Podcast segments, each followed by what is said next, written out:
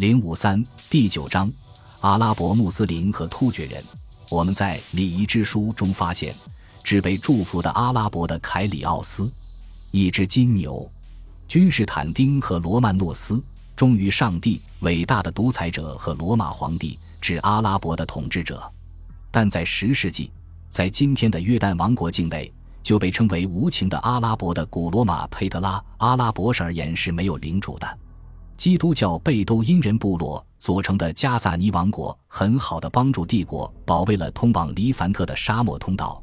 使之免遭萨珊波斯人的侧翼进攻和贝都因人的袭击。但他们已被穆斯林的征服所消灭。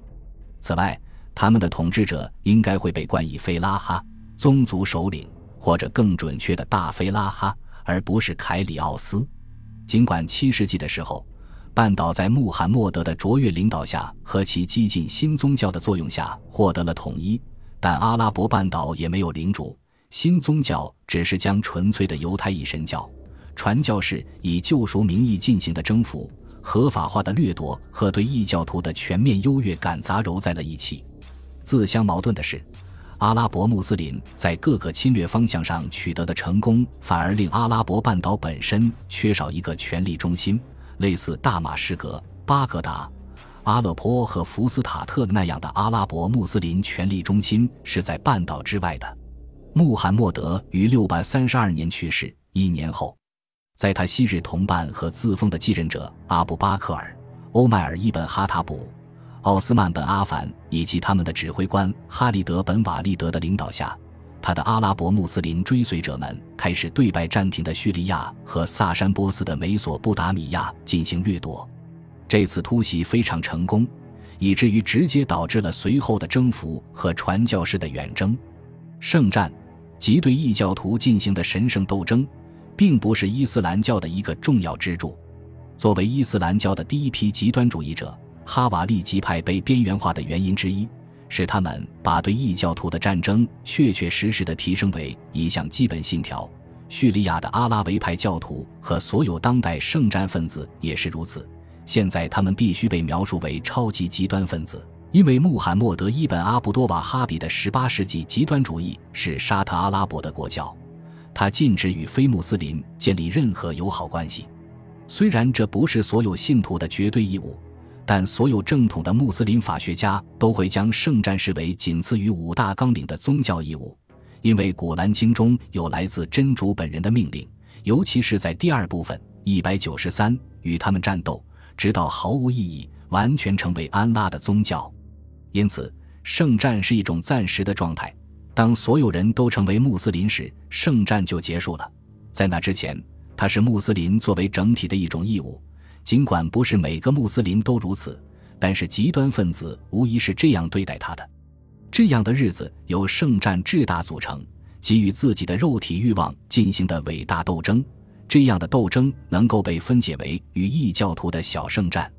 但这是一些苏菲派和自由神职人员的非正统解释。包括大部分苏菲运动人士在内的主流穆斯林大多对此视而不见。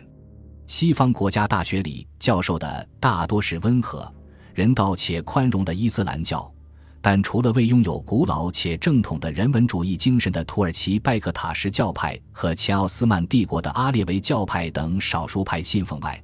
这种伊斯兰教在穆斯林土地上仍是不为所知，或者说是少见的。穆罕默德的宗教预言了胜利。而前进的阿拉伯穆斯林认为，这样的预言在胜利的欢呼中得到了验证，因为他们奇迹般地将巨大且古老、当时来说还十分强大的罗马帝国和萨珊帝国击败。这些帝国长期以来一直统治着中东所有值得被统治的肥沃土地。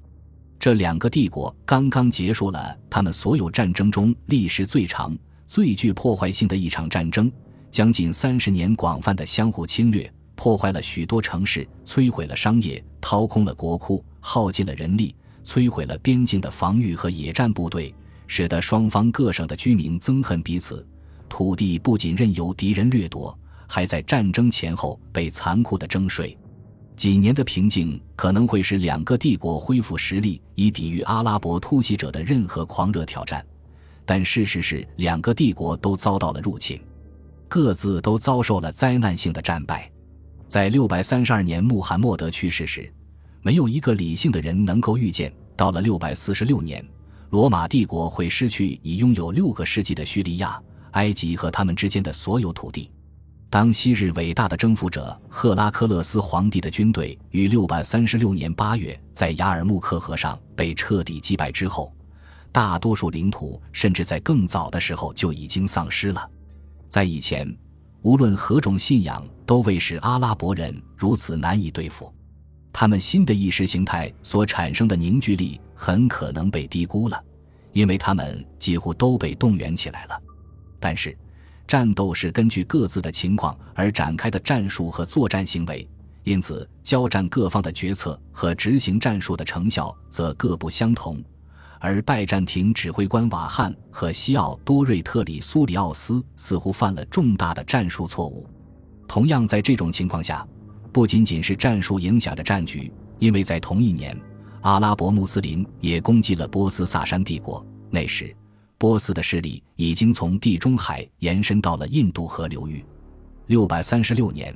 在美索不达米亚的卡迪西亚，波斯军队也被彻底击败，失去了他的国库和首都城市泰西峰。